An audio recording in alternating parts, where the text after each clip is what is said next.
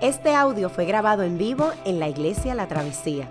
Nos alegra que puedas utilizar este recurso y esperamos que sea de bendición.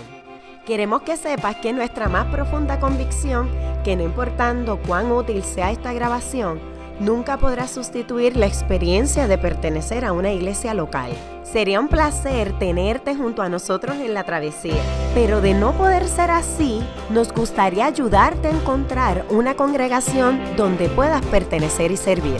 Una vez más, nos alegra que puedas utilizar este recurso.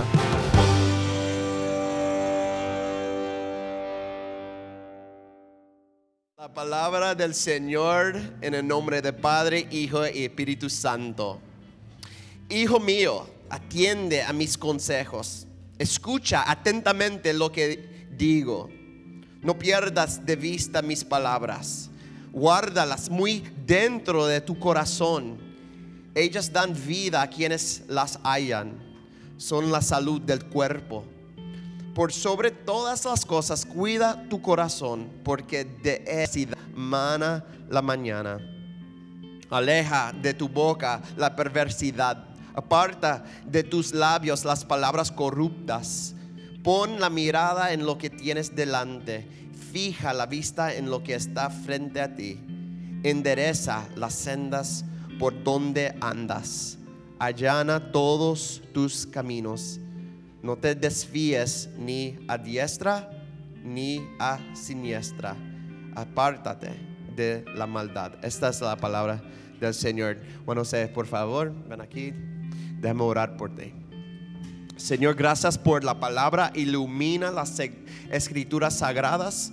Señor, tú sabes que nuestros corazones son tercos. Necesitamos que tu espíritu ilumine el texto. También bendice, Señor Juan José Coto que podamos juntos aprender y andar contigo fielmente todos, todo, toda nuestra vida. En el nombre de Cristo, amén y amén. Se pueden tomar su asiento. Muy buenos, muy buenos días. Muy buenos días a todos. Es un gran privilegio poder estar aquí en esta mañana, pues compartir la palabra del Señor. Y de alguna manera, pues ser parte de, de de esta serie maravillosa de proverbios. Yo creo que Ronnie y Yamil nos han planteado los aspectos más difíciles de, de, esta serie, como por ejemplo cómo miramos proverbios, cómo nos acercamos a los proverbios. Y exactamente esta serie de proverbios ha tenido como tema el arte de vivir, porque nos va a mover de alguna manera a la forma o a la manera en que debemos vivir la vida. Yo creo que eso es sumamente importante, es sumamente importante poder reconocer y, tener algunas ideas de cómo nosotros podemos vivir. Ronnie empezó hablándonos de los actores esenciales que se presentan en este, en este libro de Proverbios, el sabio, el insensato, este, el que va a adquirir, como él le llamaba el novato, que está buscando adquirir sabiduría. Chamil entonces de alguna manera nos expandió la idea de sabiduría y nos dijo, mira, no son promesas, la sabiduría que se encuentra en proverbios o los textos en proverbios no son promesas, la vida es mucho más compleja, pero son importantes porque de alguna manera nos permiten poder disfrutar la vida de manera correcta y sobre todo en obediencia a Dios. Entonces ya el domingo pasado Yamil ya entró a desglosar algunos de los grandes consejos que, que este libro da sobre todo el problema con las riquezas, el problema con las riquezas. Y, todos nos sentamos a escuchar elementos que si reflexionamos son grandes verdades. La idea de la riqueza como un castillo falso que pensamos de alguna forma que nos cuida y nos cuida de alguna manera, pero no es suficiente, específicamente en algunos momentos en la vida. Hoy nos acercamos a mirar uno de esos pasajes emblemáticos del, libro de Proverbios es el capítulo 4, los versos 20 al 27. Y el tema esencialmente es ese, cuida tu corazón, cuida tu corazón. El escritor de Proverbios se nos detiene, se vuelve a presentar como un padre, se dirige a nosotros y le comunica lo que él entiende que es la esencia de guardar, cómo yo aplico, cómo yo vivo, cómo yo ando en sabiduría. Él le va a decir directamente a su hijo y a nosotros, guárdala en tu corazón. guárdala en tu corazón es similar a cuida tu corazón. Y permite que tu corazón se llene de sabiduría. Por eso es que el tema de hoy es ese, es cuida tu corazón. Y la tesis que yo quiero presentarle, lo que yo quiero que usted considere, aunque suene difícil para nuestros oídos modernos, yo espero que en la medida en que podamos tocar alguno de estos puntos, pues podamos aclarar un poco más lo que el escritor está diciendo, es el hecho de guardar la sabiduría en el corazón, guardarla en el corazón y actuar como gente que cuida su corazón. Y esa idea es interesante en todo el resto de las escrituras. Vamos de alguna manera a ver cómo podemos proyectarla. Este, estos pasajes del 20 al 27 se dividen, los he dividido en tres aspectos. El primero es que el Padre hace un movimiento estratégico interesante, nos llama la atención. Y a veces en nuestra vida es importante eso, que nos llamen la atención, que de alguna manera nos sacudan un poco, nos saquen de nuestra rutina cotidiana, nos muevan el suelo de nuestra zona de confort de pensar que sabemos cómo se debe vivir y qué decisiones debemos tomar. Y él le llama la atención y lo hace de una manera muy vivida, muy, muy descriptiva. Lo segundo es que entonces después de llamar la atención, de sacudirlo, le presenta el gran consejo. Este es el gran consejo que este padre sabio quiere darle a su hijo. Este es el gran consejo. Guarda tu corazón. Luego nos vamos a mover de manera más práctica a qué significa eso. ¿Qué realmente significa la idea de vivir cuidando el corazón? qué significan esas palabras. Así que yo espero que al terminar hoy nos demos cuenta de lo genial, de lo importante y lo relevante de, esta, de este libro de sabiduría sumamente antiguo, pero sumamente revelante para los oídos modernos. Y lo vamos a ver en breve. Lo primero que hace es que llama la atención a su hijo. Y cuando le llama la atención, utiliza el calificativo de padre. Hijo mío, ya se está sintiendo como padre, como este consejero que está tomando el joven. Al joven que está buscando sabiduría, que de alguna manera está buscando la manera de poder entender cómo debe vivir. La mejor manera de explicarlo es una historia, una historia que yo quiero compartirles hoy, que yo quiero que usted simplemente escuche por un instante. Un joven empresario quien asumiría el cargo de CEO de la compañía iniciada por su padre. Ante el fallecimiento de este, de su papá, se encontraba sumamente nervioso ante las responsabilidades que asumiría. Su papá había sido un genio en los negocios, se había logrado establecer una empresa que su sueño siempre fue que se tornara familiar, el negocio de la familia. Se encontraba sumamente nervioso él por ello, porque tendría que asumir ese rol uno de los más respetados y antiguos consejeros de su padre, se dio cuenta de la ansiedad. Se dio cuenta de que muchos de los viejos amigos de, ese muchacho se estaban acercando para darles consejos sobre los avances tecnológicos, cómo invertir en propaganda más efectiva, cómo expandirse por medio de las redes sociales. Estaba totalmente, mi esposa dice, abaco, estaba totalmente lleno de voces que le decían, cómo debes hacer las cosas, específicamente con aires de innovación. Así que este anciano decide invitarlo a su oficina.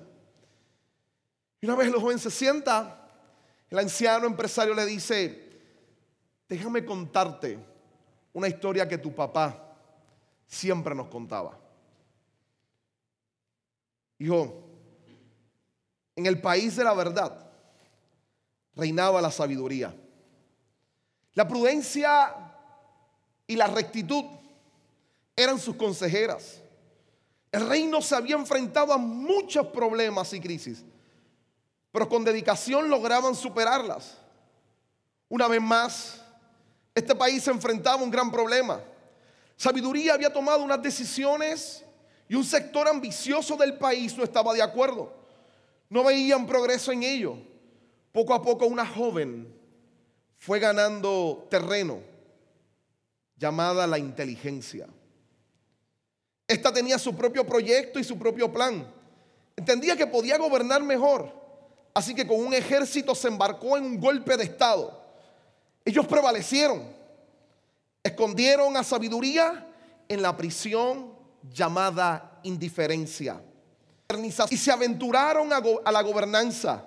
Inteligencia comenzó su proyecto de modernización del país. Su estilo de gobierno resultó ser uno autoritario. Entendía que solo ella sabía lo que se debía hacer o lo que se tenía que hacer. Así que sin más reparos inició su proyecto.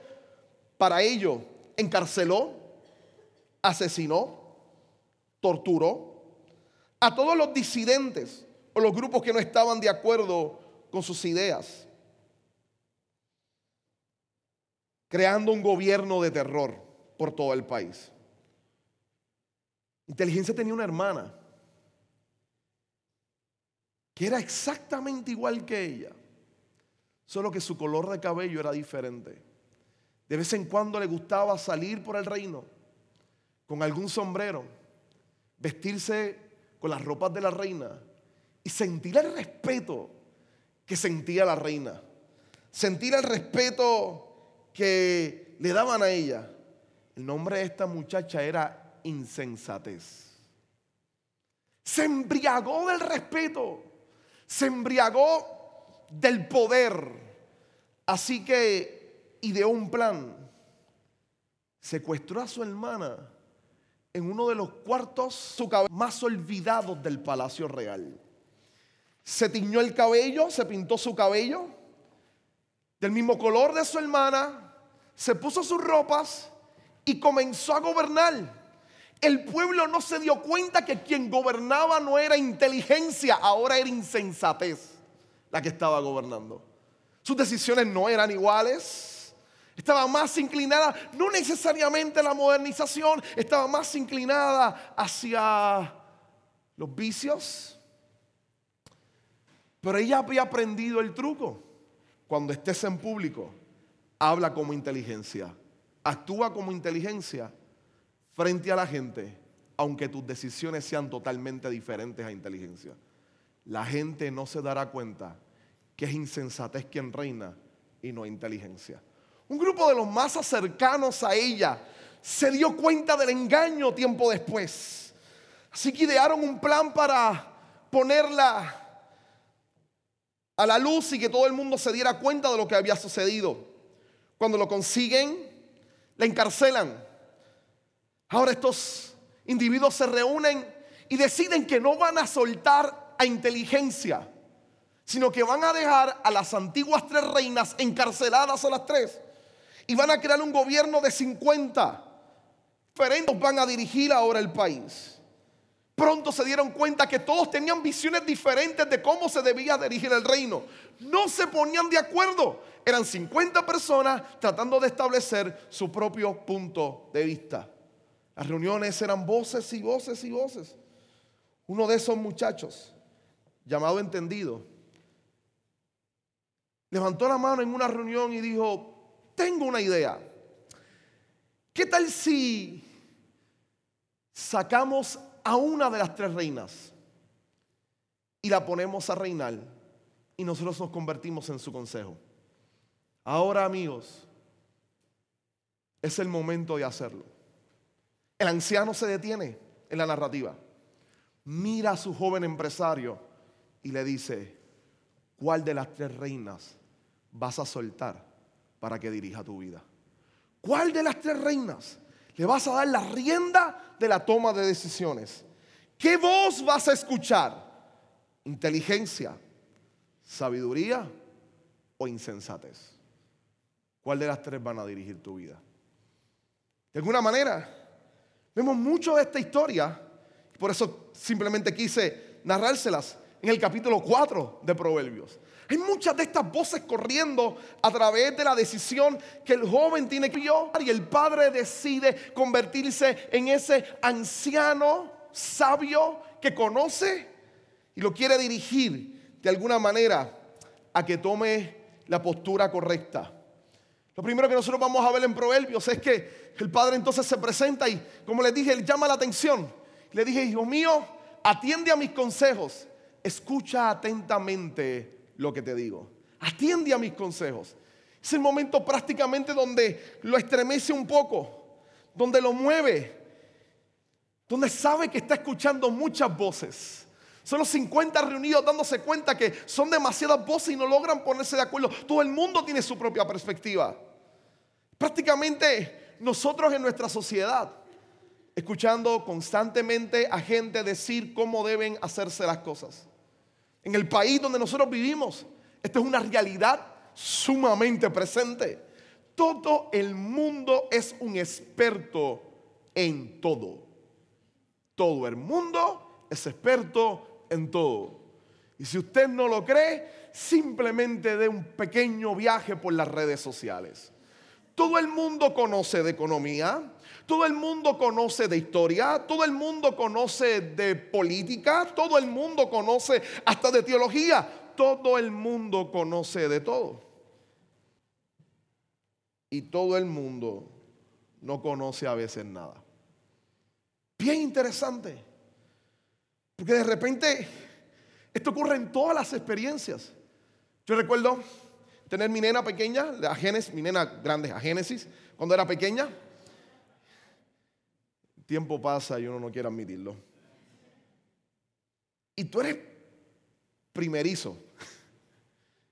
Y todo el mundo quiere decirte cómo se debe cuidar un hijo. Entonces, como, déjalo dormir dos, horas. No lo dejes dormir más de una, que no duerma más de media hora. Despiértalo cada diez minutos. Y tú como padre diciendo que duerma cuatro horas. es como que no lo muevas de esta manera, tienes que moverlo de ella. Chequéate esto, chequéate lo otro. Y les confieso algo.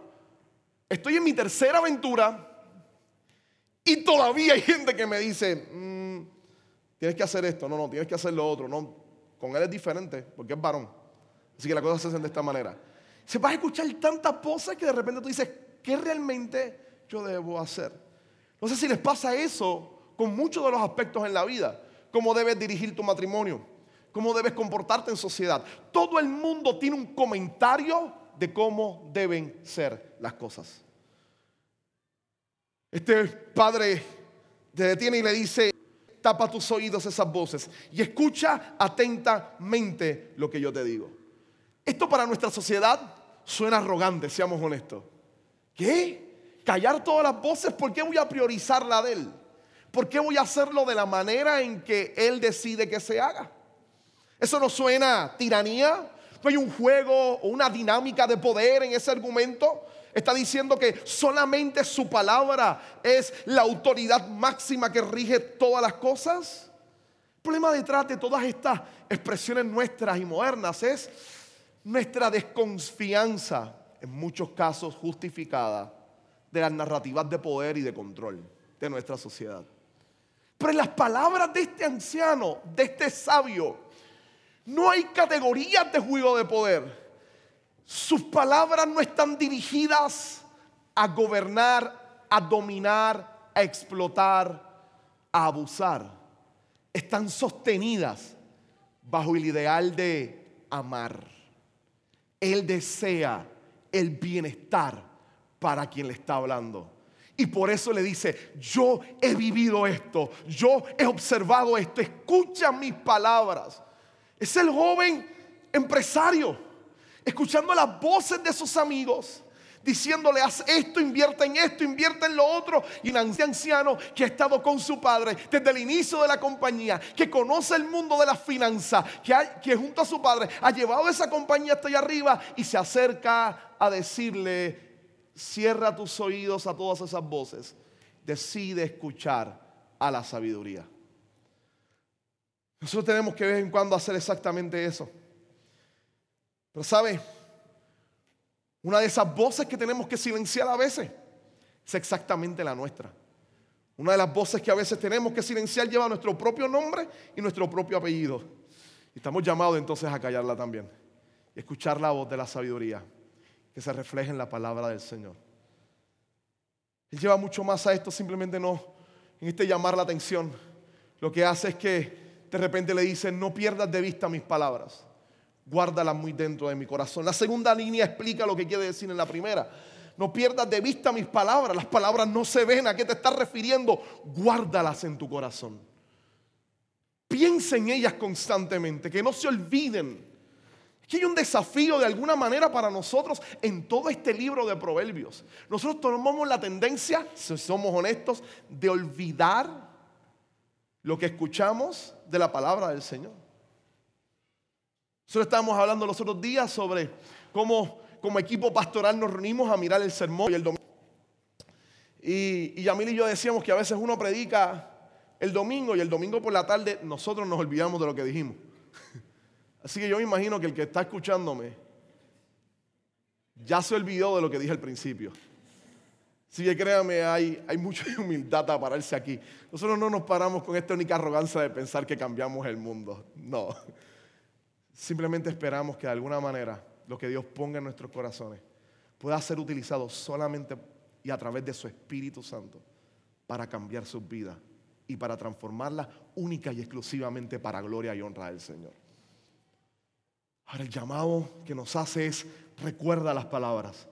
Atesórala. Presta atención durante toda esta serie de sermones sobre proverbios, sobre cómo vivir la vida. Agárrala, reflexiona en ella. Haz tus anotaciones en el, en el boletín. Llévalas a tu casa. Piensa en ellas constantemente. Pon en mente estas palabras. ¿Por qué es importante? ¿Por qué son importantes si no son promesas? ¿Por qué son importantes si Yamín nos quitó el sueño que teníamos muchos de nosotros de que instruya al hijo en tu camino y cuando llegues a viejo no se apartará de él?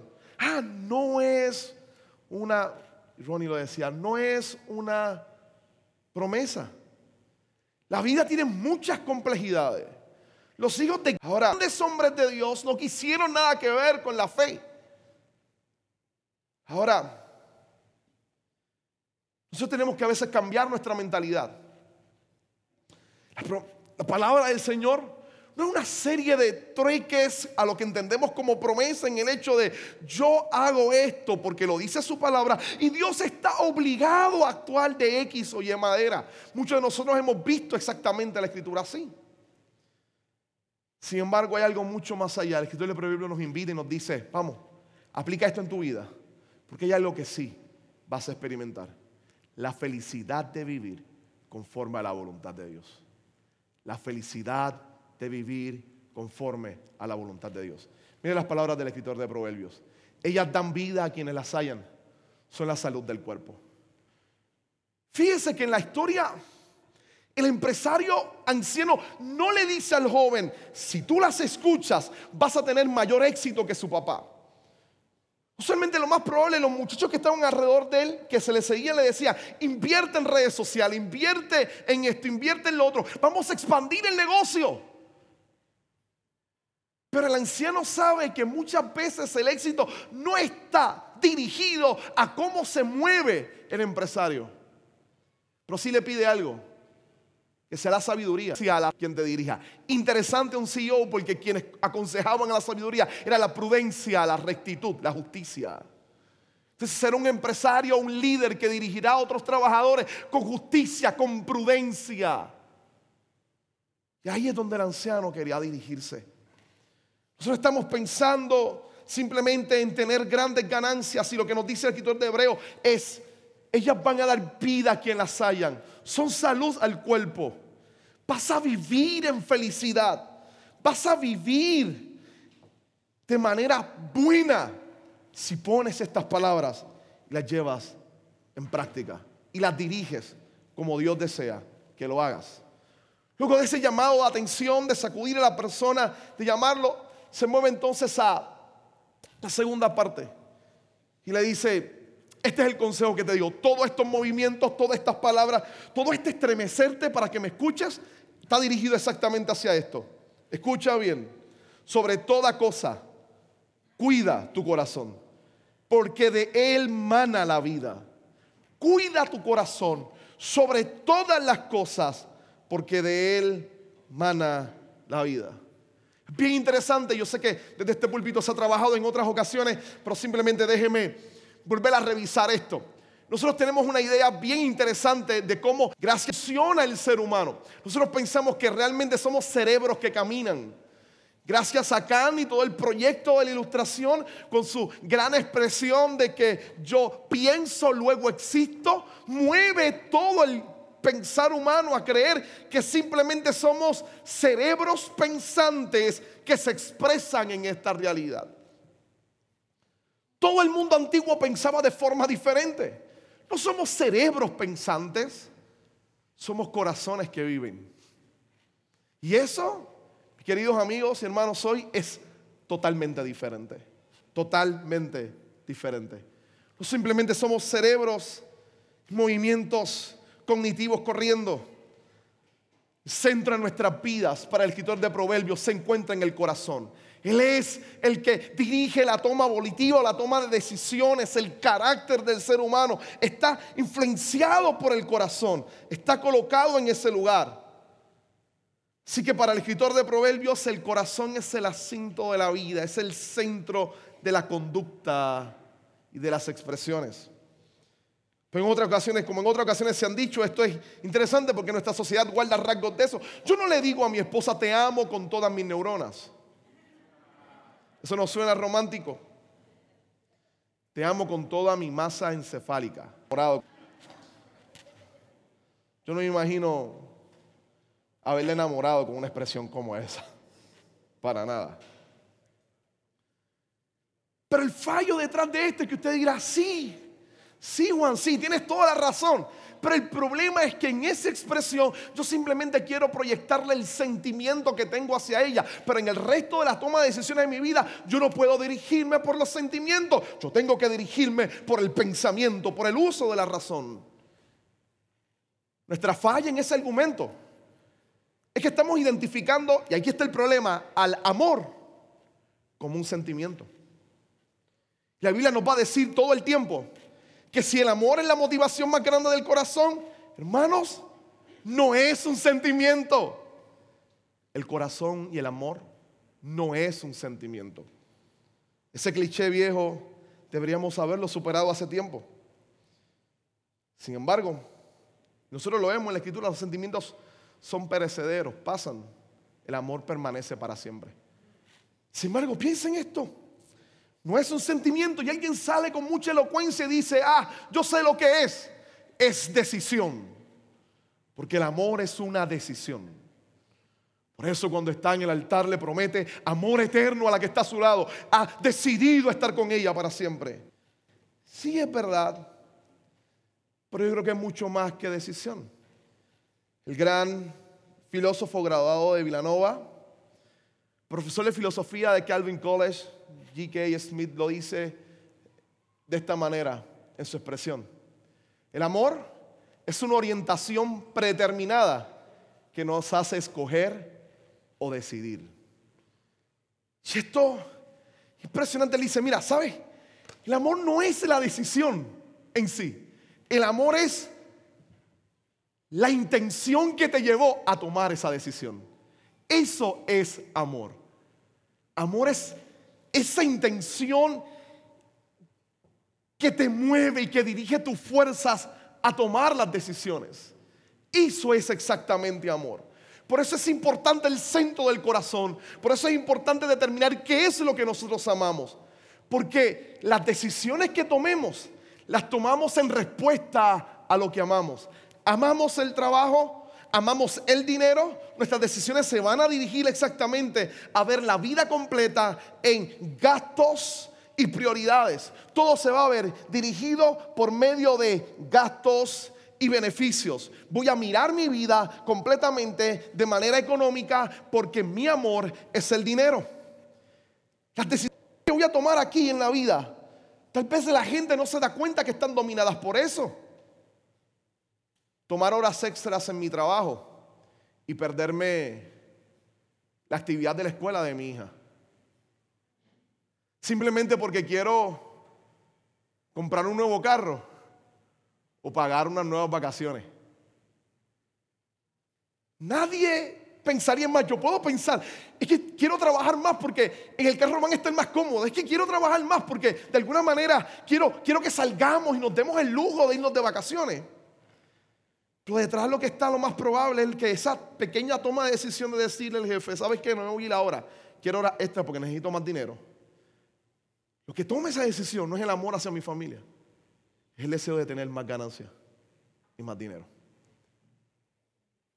Porque me estoy perdiendo inclusive la oportunidad de, disfrutar algo que no se va a volver a repetir. Una actividad de mi hija. ¿Sabe? Nosotros podemos pensar que todas nuestras decisiones están dirigidas por, por nuestro amor a Dios. Y a veces nos podemos sorprender. Las decisiones simplemente son características, revelan cuál es la orientación, cuál es la fuerza, cuál es la orientación de nuestro amor, hacia dónde está dirigido. ¿Qué es lo que verdaderamente amamos? Palabras del gran teólogo de la iglesia cristiana, Agustín, San Agustín, él diría, nos has hecho para ti y nuestro corazón está inquieto hasta que no descanse en ti. Tú nos has hecho para contemplarte, para vivir para ti. El problema de la insatisfacción humana no es necesariamente la escasez de dinero. El problema de la insatisfacción humana no es necesariamente el acceso al éxito. El problema de la insatisfacción humana no es necesariamente el acceso a la educación. El problema principal de la insatisfacción humana es que su orientación, su amor no está dirigido hacia el Dios de la vida. Cuando mi orientación de amor se dirige hacia el creador de la vida, mi corazón haya consuelo en la presencia del Dios de gloria. Entonces es una muy buena pregunta que puedo hacerte hoy. ¿Te sientes insatisfecho con tu vida? Piénsalo. ¿Sientes una gran insatisfacción? ¿Y has perdido el sentido y el valor a la vida? ¿Qué dirige tu amor? ¿Lo hay fue Dios? ¿A quién tengo yo en los cielos sino a ti? Fuera de ti, nada deseo en la tierra. ¿Es eso lo que mueve tu corazón? La expresión de James Smith, más interesante aún porque al verlo como una orientación, él reconoce que nuestro corazón debe ser cultivado, cuidado, dirigido a veces. Pero ¿cómo podemos hacer eso? ¿Cómo un corazón puede hallar descanso en Dios? Agustín es excelente, él está apuntando y dice, solo un corazón que ha encontrado a Dios, solo un corazón redimido este es eco de las expresiones de Ezequiel.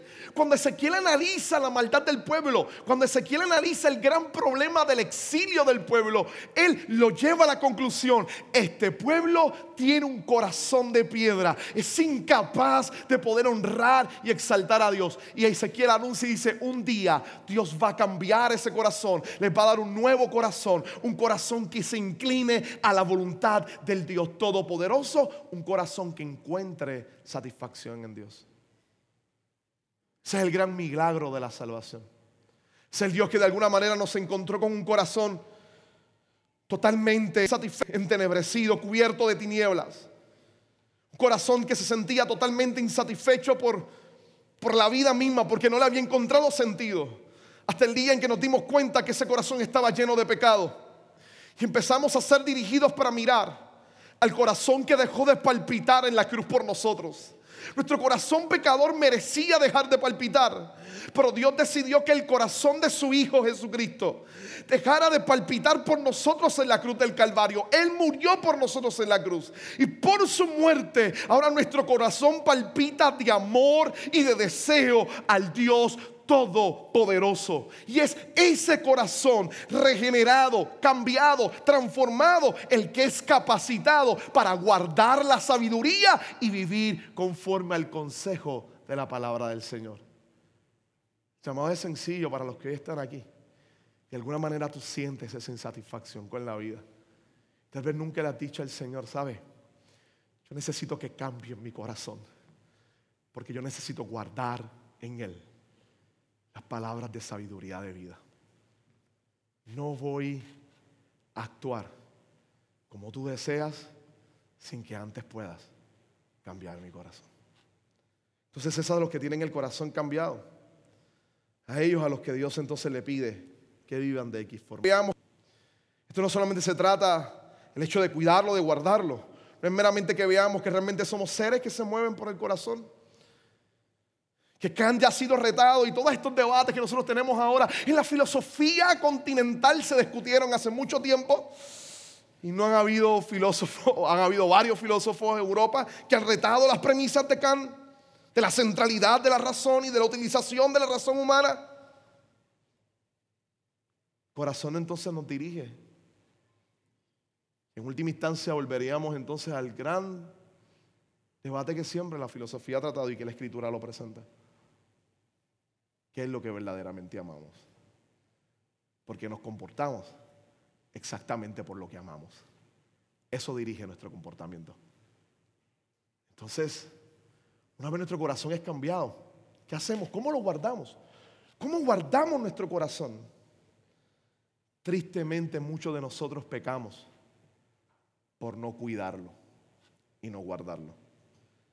Kevin Van Hooser, el teólogo sistemático tal vez más prominente ahora mismo en los Estados Unidos, tiene una línea y un ensayo sobre el amor de Dios genial. Él dice, lo contrario a amar no es odiar. Lo contrario al amor no es el odio. Lo contrario al amor es la indiferencia. Es la indiferencia. Lo contrario a amar a Dios no es pararme y balbucear atrocidades en contra de Él. Lo contrario a amar a Dios es ser indiferente ante Él. Leer esto a mí me estremece. Porque no sé usted, pero logro identificar muchas áreas en mi vida en donde literalmente soy bien indiferente a la voz de Dios. Y el hecho de que esto demuestre mi necesidad de rogar y decirle, yo necesito amarte más y amarte verdaderamente, Dios a veces puede sonar escalofriante. Por eso el escritor de Hebreo nos decide movernos de, este pensamiento que pudiera sonar abstracto. Cuida tu corazón a presentar esto de forma concreta. Nos pasa entonces a decirnos qué significa, qué significa cuidar nuestro corazón. Estas maneras con las cuales se trabajan las nociones éticas, específicamente reflejadas con Dios. El escritor de Hebreo de alguna manera presenta las tres en estos pasajes restantes. Está la vía, ¿cómo vivir para Dios? ¿Cómo cuidar mi corazón? Está la vía negativa. Está la vía positiva. Y está la vía, la vía práctica. Está la vía negativa, la vía positiva, la vía praxis o la vía práctica. ¿Qué hacer? El encarnar esto. Vamos al primero. Mírelo la vía negativa. Aleja de tu boca la perversidad. Apártate de tus labios las palabras corruptas. Son interesantes porque el análisis del escritor de Hebreo es, ¿quieres cuidar tu corazón? Empieza a analizar tus expresiones, tus palabras. Esto no es un sermón de positivismo, es un llamado a reflexionar. La escritura dice, de la abundancia del corazón, usted lo sabe, habla la boca. De alguna manera las palabras son las expresiones que develan el interior del individuo. Son sus palabras las que muestran lo que hay genuinamente en su corazón. Así que esto excede no meramente las palabras, es el hecho de cuida, aleja de tu boca la perversidad, aparta de tu labio las palabras corruptas. Porque él está consciente que apartar de mi labio las palabras corruptas, apartar de mi labio la perversidad, yo estoy apartándolas del corazón, porque es el corazón el que dicta lo que yo hablo. Así que apartarlas de ahí implica apartarlas del corazón. No le hagas caso a las perversidades. Más le dice, no le hagas caso a las acciones corruptas, a las acciones que te van a traer problemas. Le dice el muchacho, no hagas lo que te va a causar dolor. Que en el momento pareciera que te llena de satisfacción. No lo hagas. La vía positiva es que le dice no solamente es el no. Su manera de enseñar no es solamente diciendo no hagas, no hagas, no hagas. Dice pon la mirada en lo que tienes delante. Fija la vista en lo que está frente a ti. Está interesante. Esta es manera de nosotros poder ver esto. Este es el sentido inmediato de este texto, donde literalmente el anciano le dice, vamos, Mira más allá de lo ocasional. Mira más allá de lo que estás viendo en el presente. Mira las consecuencias que eso te va a tener más adelante. Mira hacia el futuro. No decidas, no tomes decisiones por el momento. Mira hacia el futuro. Ten una proyección mucho más allá. Mira ese futuro que está frente a ti. Esta imagen de camino, de poner la vista hacia el frente, la va a utilizar la escritura en el Nuevo Testamento para referirnos exactamente a Cristo Jesús. El escritor de Hebreo va a decir, pon tu mirada en Cristo, en el blanco de la soberana vocación que es Cristo Jesús, Señor nuestro. Pon tu mirada en Jesucristo. En Él debes colocarla. ¿Por qué? Porque es la sabiduría encarnada. ¿Cómo puedo tomar decisiones en la vida? Pon tu mirada en Jesús, porque el que está en Cristo es capacitado por medio de su Espíritu para poder obedecer a la Escritura y actuar de forma correcta en todas las situaciones de la vida. Poner la mirada en Jesús. Hermano, Jesús no te va a hacer más intelectual pero te va a hacer más sabio. Jesús no te va a dar eh, la capacidad intelectual necesariamente de convertirte en un premio Nobel, pero te va a hacer alguien que pueda de alguna forma vivir correctamente en esta vida. Y si somos honestos, eso es lo que nuestra sociedad necesita. La Alemania nazi tuvo algunas de las grandes cantidades de intelectuales de su época. El mundo intelectual estaba en Alemania justo antes y durante la Primera y Segunda Guerra Mundial. Ellos no actuaron con sabiduría. Es más, su inteligencia los llevó a perpetrar algunos de los horrores más grandes en la humanidad. Nuestro mundo moderno sabe muy bien lo que la inteligencia puede producir. Si se recuerda de la narrativa al principio del cuento, la intencionalidad de inteligencia, la idea de inteligencia era modernizar su país. Y terminó su proyecto matando, secuestrando y destruyendo gente en vías de su ideal. Solo necesitamos gente sabia. Sí necesitamos gente inteligente. Pero necesitamos gente inteligente que sea sabia. Nosotros necesitamos gente sabia. Nuestra sociedad necesita gente sabia. Y para escritor de Proverbios, solo la gente del pacto, para la escritura, solo los que han encontrado a Cristo Jesús están capacitados para ver la sabiduría de Dios en el mundo. Y son los llamados a actuar conforme a esa sabiduría. Poner la mirada en Cristo, como dice el escritor de Hebreo. Pero mucho más allá. Poner la mirada también se refiere a poner la mirada en el futuro, como muy bien lo dice a nivel situacional. Pon la mirada en lo que está delante. No ponga la mirada Pon la mirada en lo que tienes adelante. Fija la vista en lo que está frente a ti, no en la situación, en lo que está frente a ti. ¿Qué significa eso para el creyente? Es bien interesante mirar la vida desde ese futuro glorioso que se está acercando al presente, desde el Dios que está cambiando todas las cosas y vivir conforme a la voluntad de Él. Entonces, ¿cómo se hace eso? Además de la vía negativa y positiva en la vida práctica. Endereza las sendas por donde andas. Tira el bien a todos tus caminos. No te desvíes ni a diestra ni a siniestra. Apártate de la maldad. Puedes repetir alguna de las ideas, pero ahora lo dice, miren cómo lo hace. No le está diciendo, cambia el mundo de cantazo. Ve cambiando el lugar por donde estás caminando. Préstale atención a los pequeños detalles desde el principio.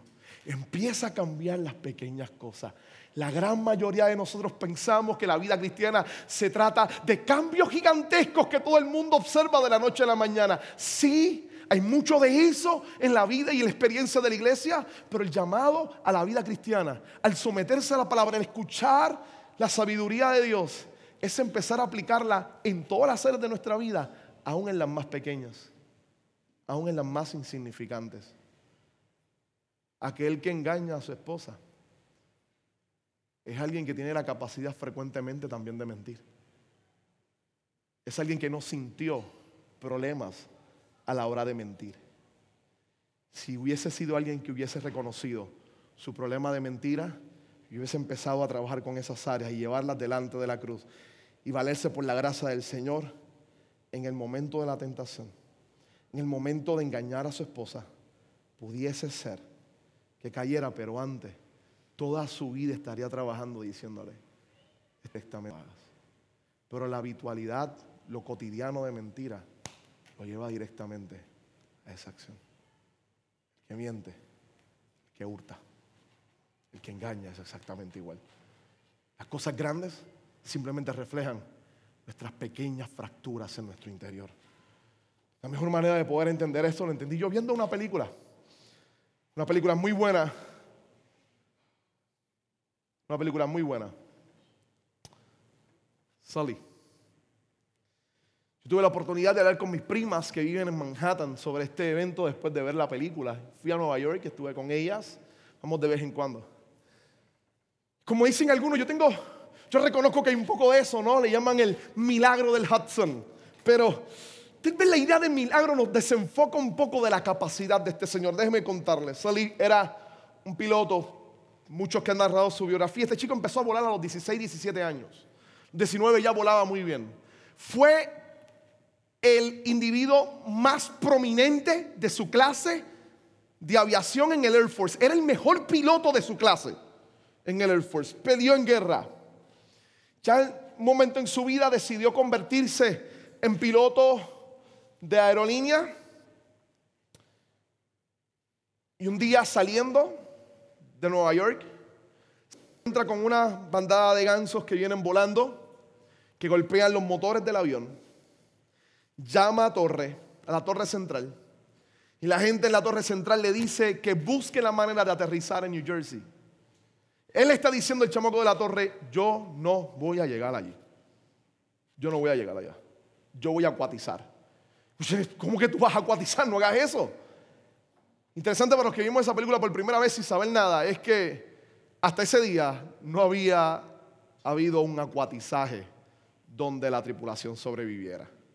Yo sé que los hermosos te dicen con mucha serenidad, si en el momento en que nos vamos a estrellar en el avión, usted solamente simplemente guarde la calma, pone el chaleco, se lo coloca, baja y espera que simplemente aterrizamos y después salen los salvavidas y esto es lo que tienes que hacer. Pero la película te dice eso, nunca se había logrado antes. No se había hecho. Por eso le decían, no lo hagas. Soli decide aterrizar en el Hudson y lo hace salvando a toda la tripulación. Luego de este acto, la compañía de avión decide iniciar una investigación porque se viene contra ella una demanda de daño. Y ellos lo que quieren hacer es, esto no fue un problema nuestro, esto es un problema del piloto. Y él es el, el problema es el piloto. Es el piloto. A lo llevan ante los expertos. Y esta es una de las escenas más impresionantes de toda la película. Porque los expertos lo llevan a él y todo el juicio. Y le dicen, ¿sabe? Nosotros tenemos todos estos simuladores. Y todos los simuladores nos dicen a nosotros que ese avión se podía aterrizar en varios aeropuertos.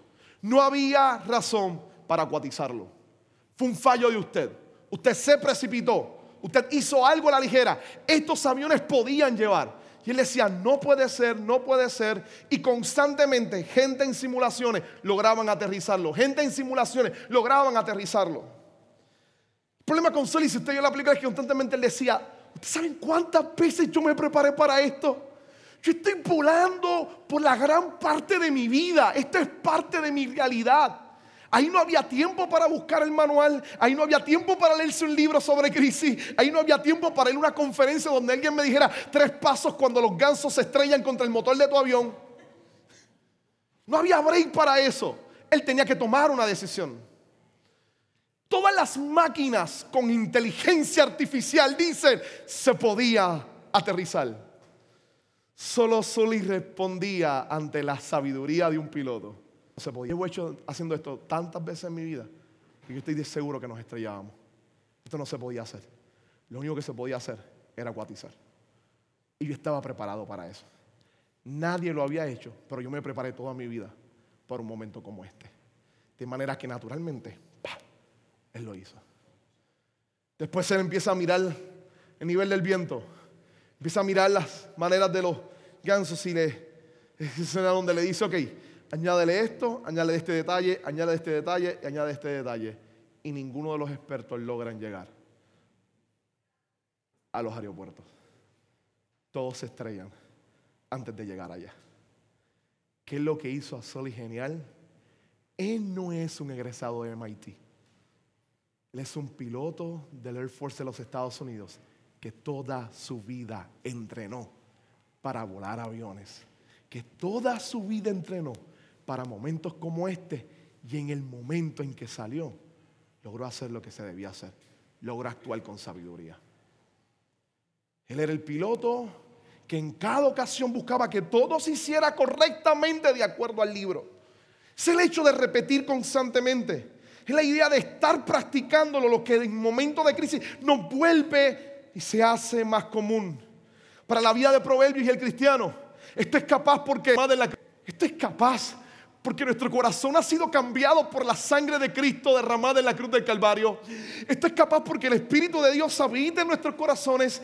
Y esto es capaz porque Dios nos da la capacidad de responder a su palabra. Nuestra responsabilidad es mirar su palabra y aplicarla en los aspectos aún más sencillos de la vida. Porque si no logramos corregir los aspectos más sencillos de la vida, vamos a estrellar el avión de nuestras vidas en algún lado y vamos a fracasar en eso. No hay espacio para esperar. No hay espacio para retrasar. Dios desea que usted y que yo cambiemos ahora.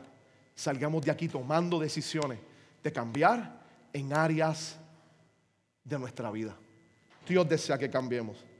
Déjeme simplemente terminar hoy con lo siguiente. Escuche bien. Lo que el escritor de, lo que el de Proverbios nos hace es que nos llama la atención. Presta tu atención. Escucha las palabras. Lo próximo que hace es que nos da un consejo supremo. Guarda tu corazón. lo tercero que hace es que nos dice cómo caminar para guardar ese corazón.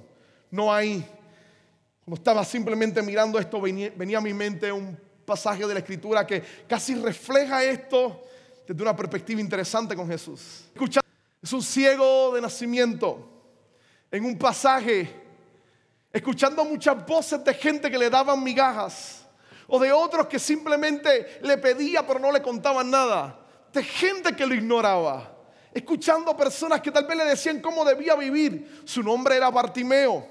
Hasta que un día escuchó las palabras de la sabiduría encarnada que se estaban acercando a él. Y una vez escucha las palabras de la sabiduría encarnada, lo quiere tener cerca de él. Jesús, hijo de David, ten misericordia de mí. Lo está llamando, está eh, invocándole y pidiéndole que le tenga misericordia. Lo llama, se acerca a Jesús. Sus gritos han despertado a Jesús. El corazón de este chico está empezando a cambiar antes que sus ojos. Jesús se acerca y lo primero que hace es que lo llama a buscar. Por lo tanto, en medio de todas las voces de algarabía que vienen con Jesús, en medio de todas las voces que están a su alrededor, Jesús le dice, díganle en que venga. Y él logra escuchar, aunque no ve, logra escuchar la voz de la sabiduría encarnada. Y responde, se quita su capa y se mueve hacia esa voz. Cuando llega ante esa voz, la voz le pregunta, ¿qué quieres que haga? Le dice que recobra la vista. Y él le dice, vete a tu casa, vuelve donde tú estás. Y él de repente comienza a ver de nuevo. Pero una vez comienza a ver de, nuevo, este chico no desea volver a su casa. Las tres narrativas, la de Marcos, la de Mateo y la de Lucas, nos dice y termina diciéndonos que él decidió seguir a Jesús por el camino. Él escuchó la voz de la sabiduría encarnada. Él, al escucharlo, rindió su corazón. Pudo ver y desde ahí se dio cuenta que lo mejor que hay para guardar la vida es seguir detrás de la sabiduría encarnada que es Cristo Jesús. Seguir por ese camino, apartarse de lo demás y seguir detrás de ese camino. Esto es lo que nos capacita. En breve usted vendrá a este lugar y participará del pan, del cuerpo y la sangre de Cristo. Nosotros creemos que ella es el alimento espiritual que te capacita para salir de aquí hoy, como Bartimeo, con ese encuentro con la sabiduría encarnada. Te alimenta para salir hoy de este lugar con un corazón que esté orientado a amar a Dios y que te capacite para tomar decisiones que muestren verdaderamente tu amor. Presta atención a la sabiduría. Verifica si tu corazón se está moviendo por amor a Dios. Y actúa conforme a ese amor. Cambia tu camino. Y sal de aquí deseoso de tomar cambios pequeños que terminarán convirtiéndose en cambios grandes que te permitirán disfrutar de las bendiciones de vivir en la sabiduría del Dios de la vida. Oremos. Señor, gracias. Gracias por llamar nuestra atención. Gracias por permitirnos oír tu voz. Hoy estamos delante de ti, Dios de la vida, rogando que bendiga nuestro ser, que transforme quienes somos para tu gloria. no responder a ti. Que sea la sabiduría quien dirija nuestra vida. Que sea la sabiduría quien mueva nuestras acciones. Dirígenos, Dios, conforme a tu voluntad. Que podamos guardar tu corazón. Que salgamos de aquí dispuestos a hacer cambios que puedan permitirnos disfrutar el caminar contigo para gloria de tu nombre. Lo pedimos en el nombre de Jesús. Amén, Señor. Amén. Qué bueno que pudiste escuchar esta grabación. ¿Qué tal si la compartes con otros? Recuerda que hay muchos más recursos en nuestra página latravesía.org, donde también puedes realizar un donativo. Dios te bendiga.